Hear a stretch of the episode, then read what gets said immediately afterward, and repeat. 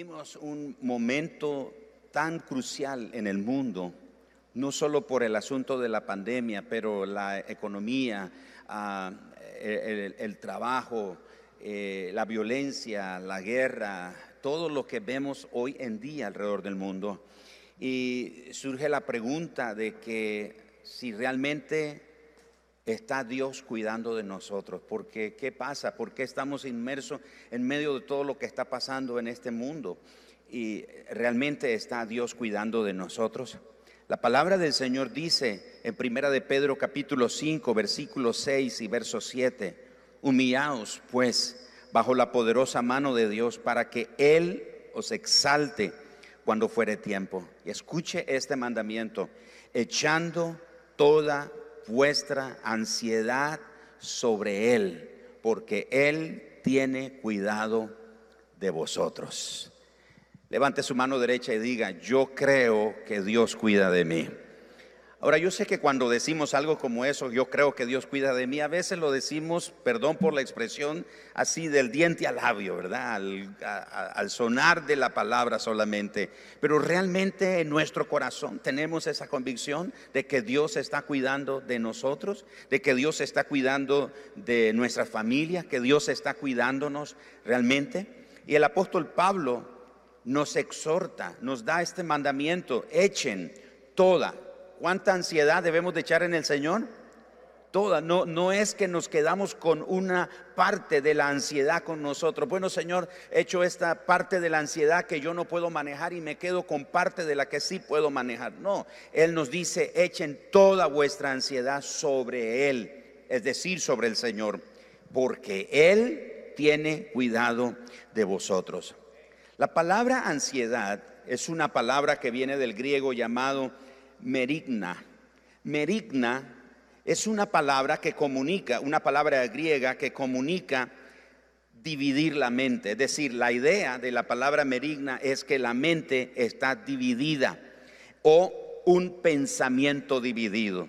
Es como en un momento tengo confianza en el Señor y en otro momento estoy desesperado. En un momento creo que el Señor cuida de mí, pero en otro momento estoy dudando de que realmente el Señor está cuidando de mí porque lo que estoy viviendo, de lo que estoy rodeado, pareciera que realmente Dios no está cuidando de mí.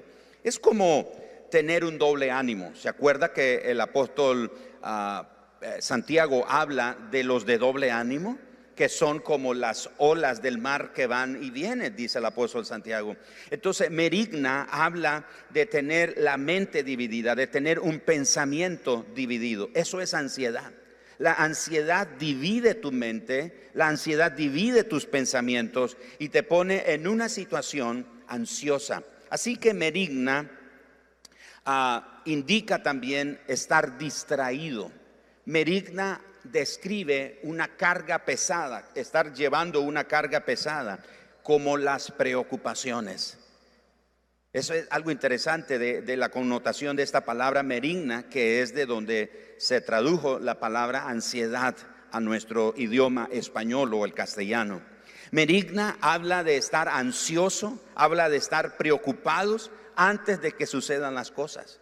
Cuando el apóstol Pedro está diciéndole a los hermanos, echen toda vuestra ansiedad sobre el Señor, está diciendo, no estén ansiosos, no estén preocupados antes de que sucedan las cosas, porque generalmente la mayor cantidad de cosas que nosotros tememos nunca llegan a suceder. Muchas de las cosas de las que nosotros estamos preocupados no llegan a suceder. Así que desde la perspectiva de Dios, tal preocupación es innecesaria. Dios está diciéndonos, es innecesario, es inútil que tú estés preocupado, porque el amor de Él como nuestro Padre provee para nuestras necesidades básicas, pero también es cierto que Dios provee para necesidades especiales. Es decir, Dios no solamente toma el cuidado de comida, de casa, de alimento y de las cosas básicas para nuestra vida, pero también en su gracia, Él como buen Padre también provee para necesidades especiales. Es decir, de repente tienes la oportunidad de ah, ah, tener una mejora en la economía o una mejora en tu casa o una mejora en tu vehículo, una mejora en tu empleo, en, en un ascenso, etcétera. Y tú dices, ay, no esperaba esto, qué sorpresa. Eso es como una provisión especial, como Jesús lo dijo, como una añadidura, algo con lo que no cuentas, pero que Dios en su gracia te permite que lo disfrutes. En otras palabras, no tenemos por qué llevar las cargas cuando el Señor está dispuesto a llevar las cargas por nosotros. Dice Él, echen toda su ansiedad sobre Él, porque Él tiene cuidado de vosotros. En otras palabras, no es necesario que usted y yo estemos llevando todos los días una carga llena de ansiedad, llena de preocupaciones, porque el Señor nos está diciendo, traigan a mí sus cargas. No dijo Jesús, vengan a mí los que están cansados y cargados, que yo los haré descansar, porque mi yugo es fácil y ligera mi carga. ¿Cuál era el yugo? ¿Cuál era la carga ligera a la que Jesús estaba refiriendo? Obediencia. Y la obediencia tiene que aplicarse en fe.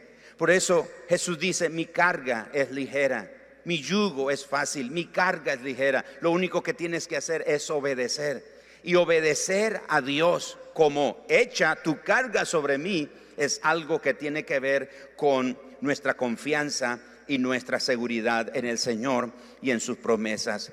Por lo tanto, es inútil angustiarnos porque cuando nos angustiamos, cuando nos llenamos de ansiedad, no resolvemos los problemas, no, no, hay una mejoría. Cuando estamos ansiosos y desesperados, preocupados, angustiosos, afligidos, no experimentamos una mejoría. Porque si existiera una mejoría por estar ansioso, pues yo diría, o todo la escritura nos diría, llénense de ansiedad todo lo que puedan. Porque si se llenan de ansiedad, entonces van a estar tranquilos, van a resolver los problemas. No, por el contrario, cuando nos llenamos de ansiedad, las cosas se complican. ¿Sabían ustedes, y escuché recientemente esto, que la ciencia de cardiología está descubriendo algo interesante en relación a los infartos que la gente de este tiempo está sufriendo? Y es que los médicos, los cardiólogos están descubriendo que la razón por la que la gente está eh, sufriendo infarto no es por colesterol. Cuando les hacen los estudios, los operan para eh, limpiar o liberar las arterias porque se supone que están obstruidos por colesterol, los cardiólogos están descubriendo que las arterias están limpias, se cierran por causa de las preocupaciones. Es increíble.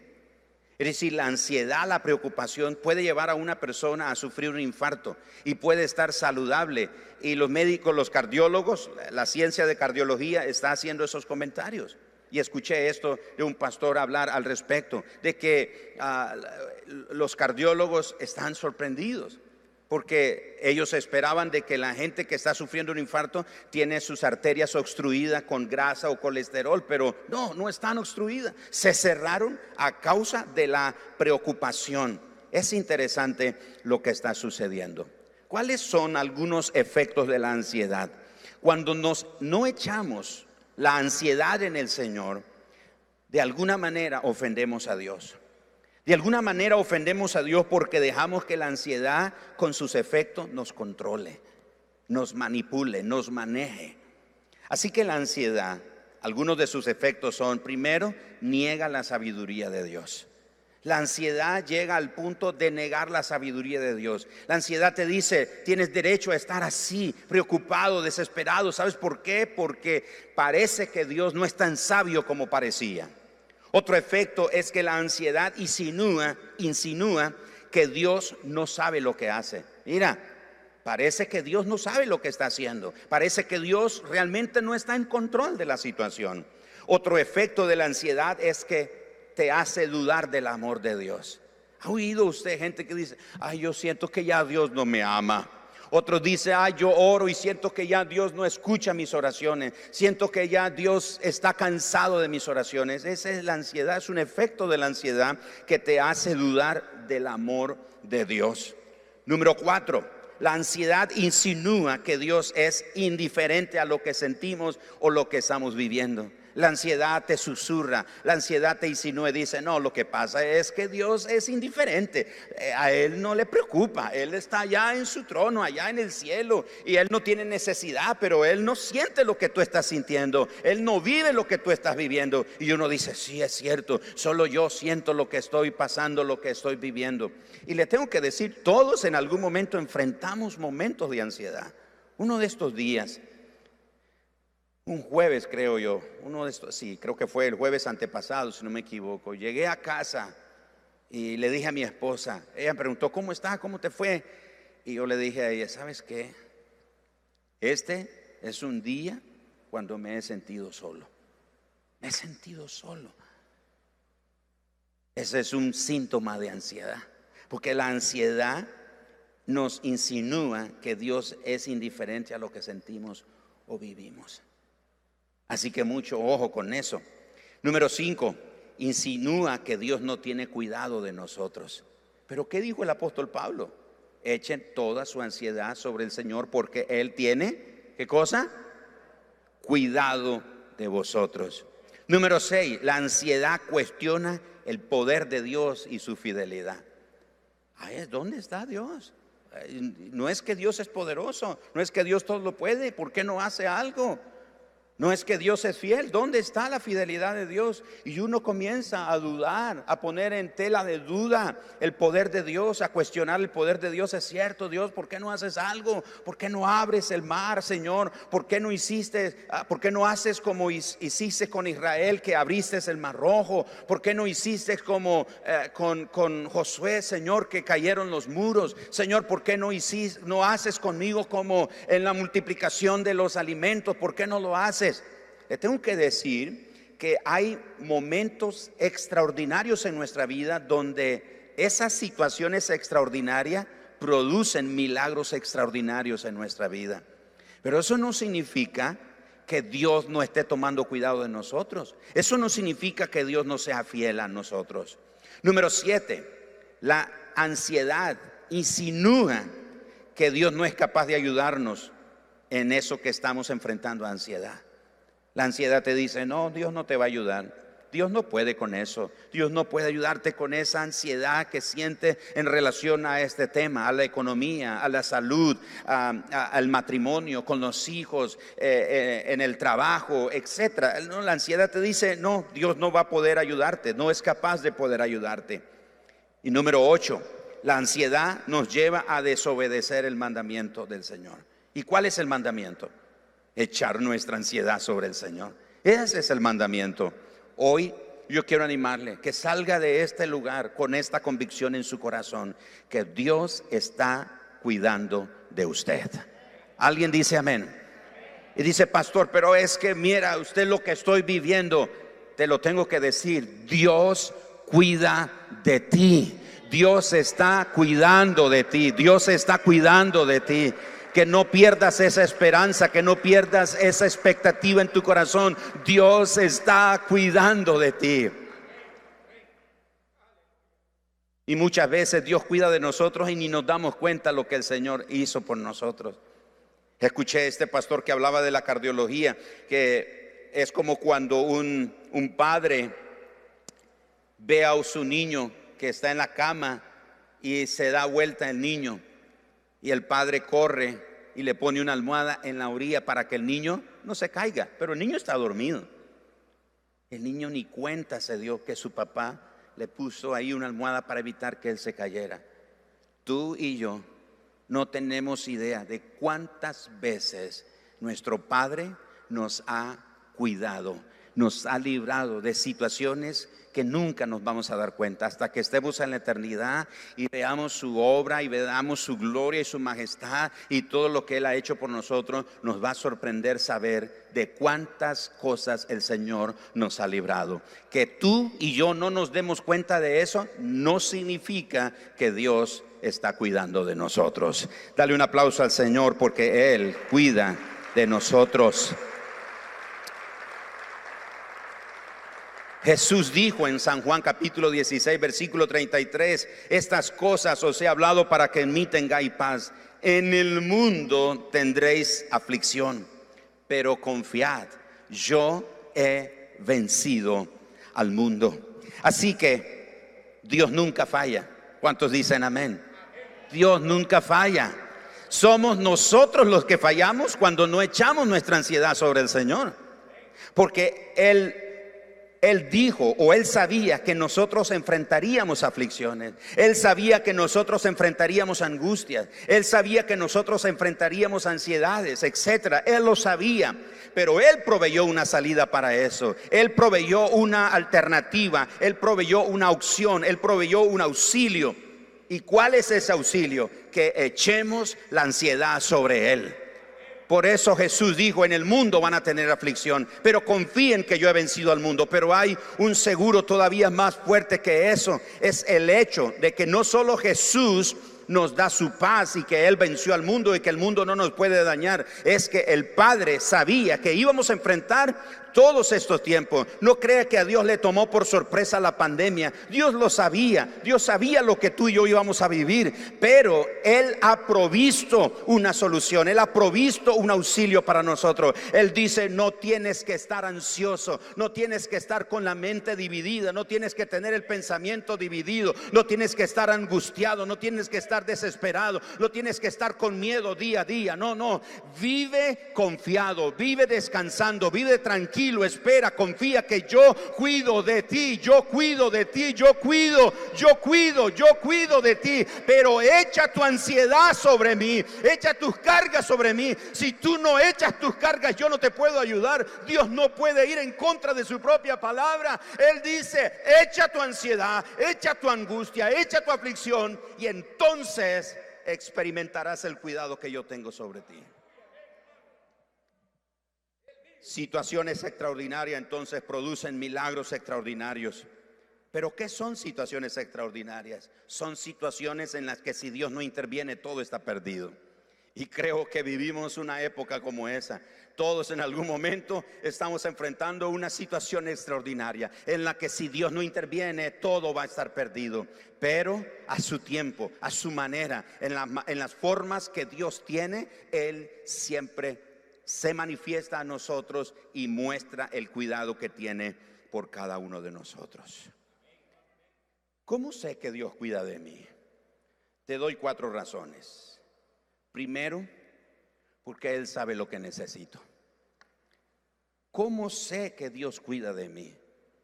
Primero, porque Él sabe lo que necesito. Mateo capítulo 6, verso 31 al 34 la traducción del lenguaje actual tradujo este versículo de la siguiente manera.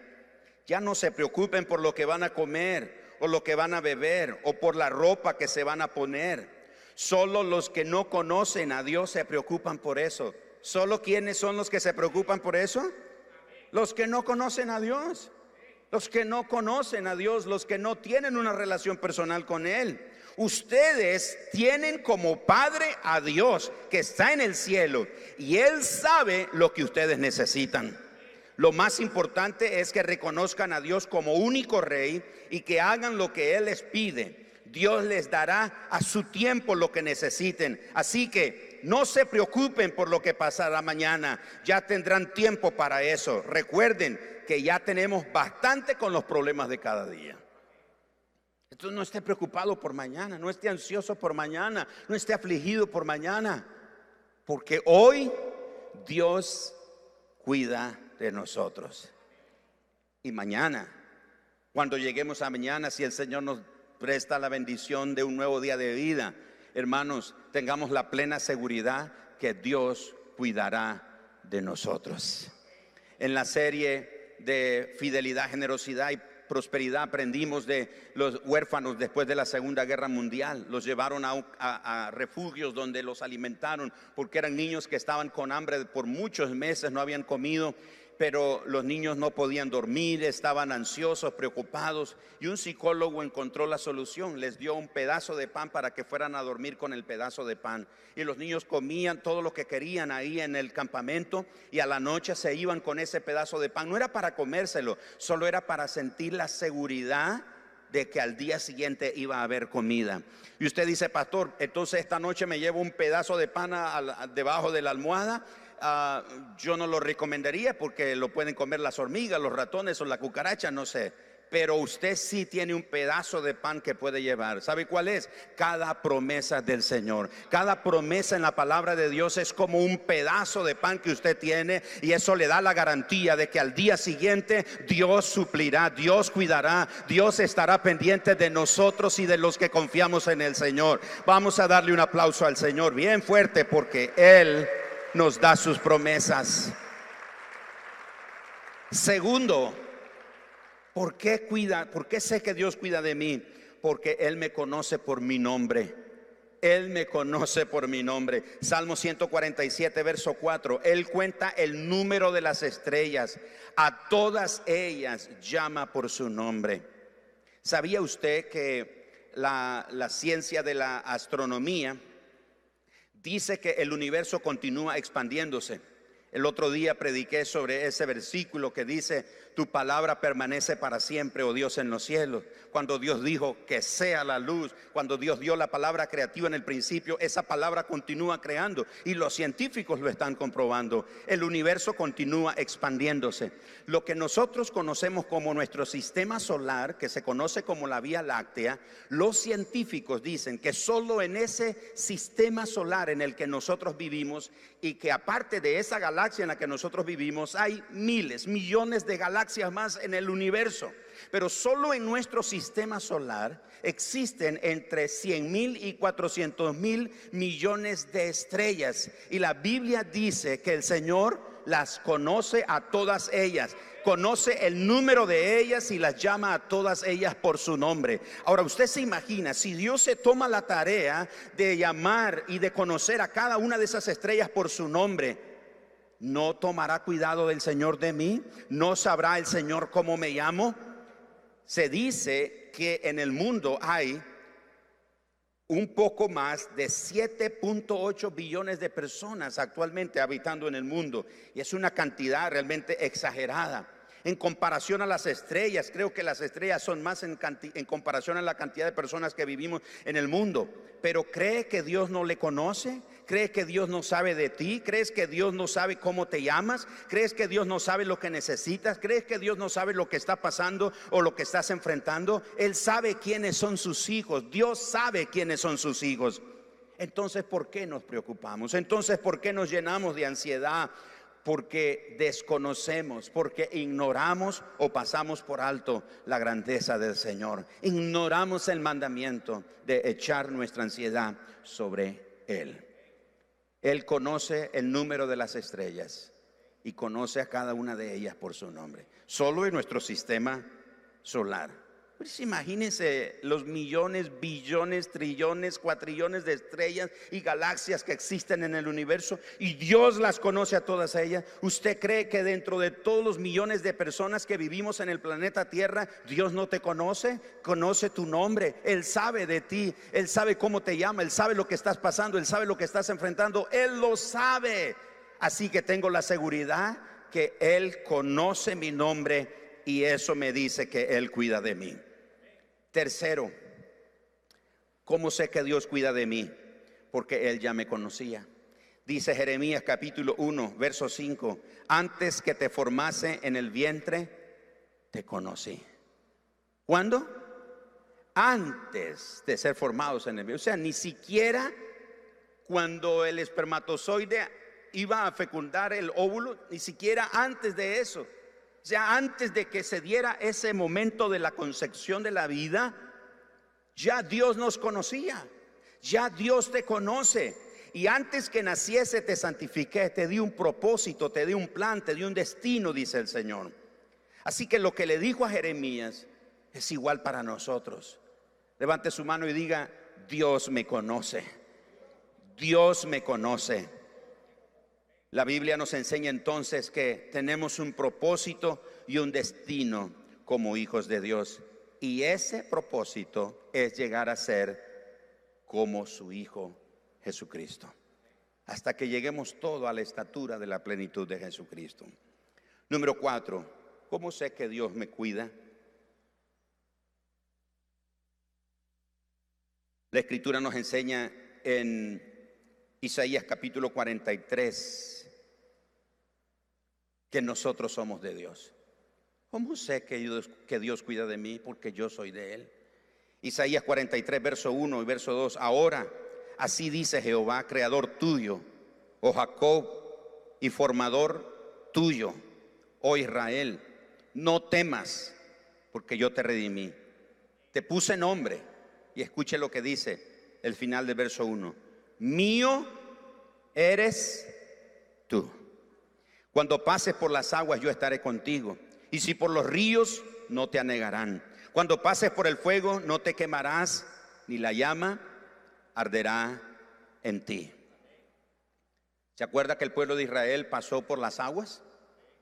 Israel pasó por las aguas. Y él dijo, cuando pase por las aguas, no te anegarán. Por el fuego, ¿se acuerdan de Ananías, Misael y Azarías, los, Azarías, los amigos de Daniel, el profeta? Los metieron en el horno de fuego. Y el Señor los guardó en el, horno de fuego. Ni siquiera sus ropas olían a humo. ¿Cuántos de ustedes han quemado basura en el patio de su casa o se pusieron a asar una carne, qué sé yo, a hacer algo y la ropa se les impregnó de humo, ¿verdad? Pues a estos chicos ni siquiera olor de humo tenía la ropa. Porque el Señor dice que cuando pasemos por las aguas, Él estará con nosotros. Y si pasamos por las, el fuego, este no nos quemará y la llama arderá en nosotros. ¿Cómo sé que Dios cuida de mí? Porque yo soy de Él. ¿Cuántos pueden decir eso? Yo soy del Señor. El Señor dice, mío eres tú. Finalmente, como dijo Salomón, el fin del discurso es este. Cualesquiera que sean las dificultades, las circunstancias y las situaciones que estemos enfrentando, Dios cuidará de ti. Dios cuidará de nosotros. En Isaías capítulo 43, verso 5, el Señor nos dice, no temas, porque yo estoy contigo. No temas, porque yo estoy contigo. Tengamos por seguro que el Señor cuida de nosotros y nos defiende. En Zacarías capítulo 2, verso 8, el Señor dijo, porque así ha dicho Jehová de los ejércitos, tras la gloria me enviará a él a las me enviará a él a las naciones que os despojaron porque Él os toca, el que os toca, perdón, toca a la niña de su ojo. O sea, el Señor te va a defender. Ninguna arma forjada contra ti va a prosperar, dijo el Señor en Isaías 54, verso 17. Me gusta cómo la palabra de Dios para todos, esta versión, tradujo Zacarías 2.8. El Señor Todopoderoso me envió para que castigara a las naciones que robaron tus pertenencias. Me envió para traerte la gloria. Él dice, los que te hacen daño están lastimando lo que más quiero. En este tiempo de angustia, en este tiempo de dolor y de necesidad, el Señor nos va a defender. Mira, hermano, tennos por seguro, el Señor nos va a defender. Toda lengua que se levante en juicio contra nosotros, toda palabra de maldición que quieran decir contra nosotros, todo lo que quieran hablar en contra de nosotros, toda gente que se levanta en contra de nosotros para hacernos mal, para hacernos daño, para eh, querer eh, vernos eh, perjudicados, hermanos, no se dan cuenta que se están metiendo con lo más preciado del Señor.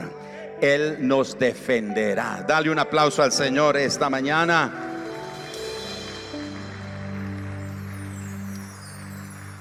Y escucha lo que Salmos 46, verso 4 en la nueva versión internacional dice, aún en la vejez, cuando ya peinen canas,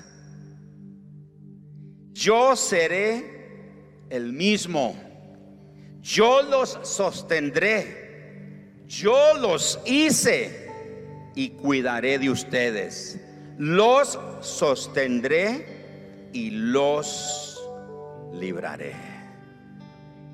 ¿Cuántos años tiene usted?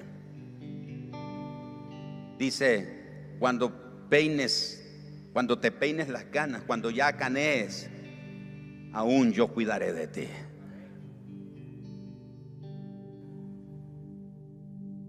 Yo cuidaré de ti. El Salmo 55, 22.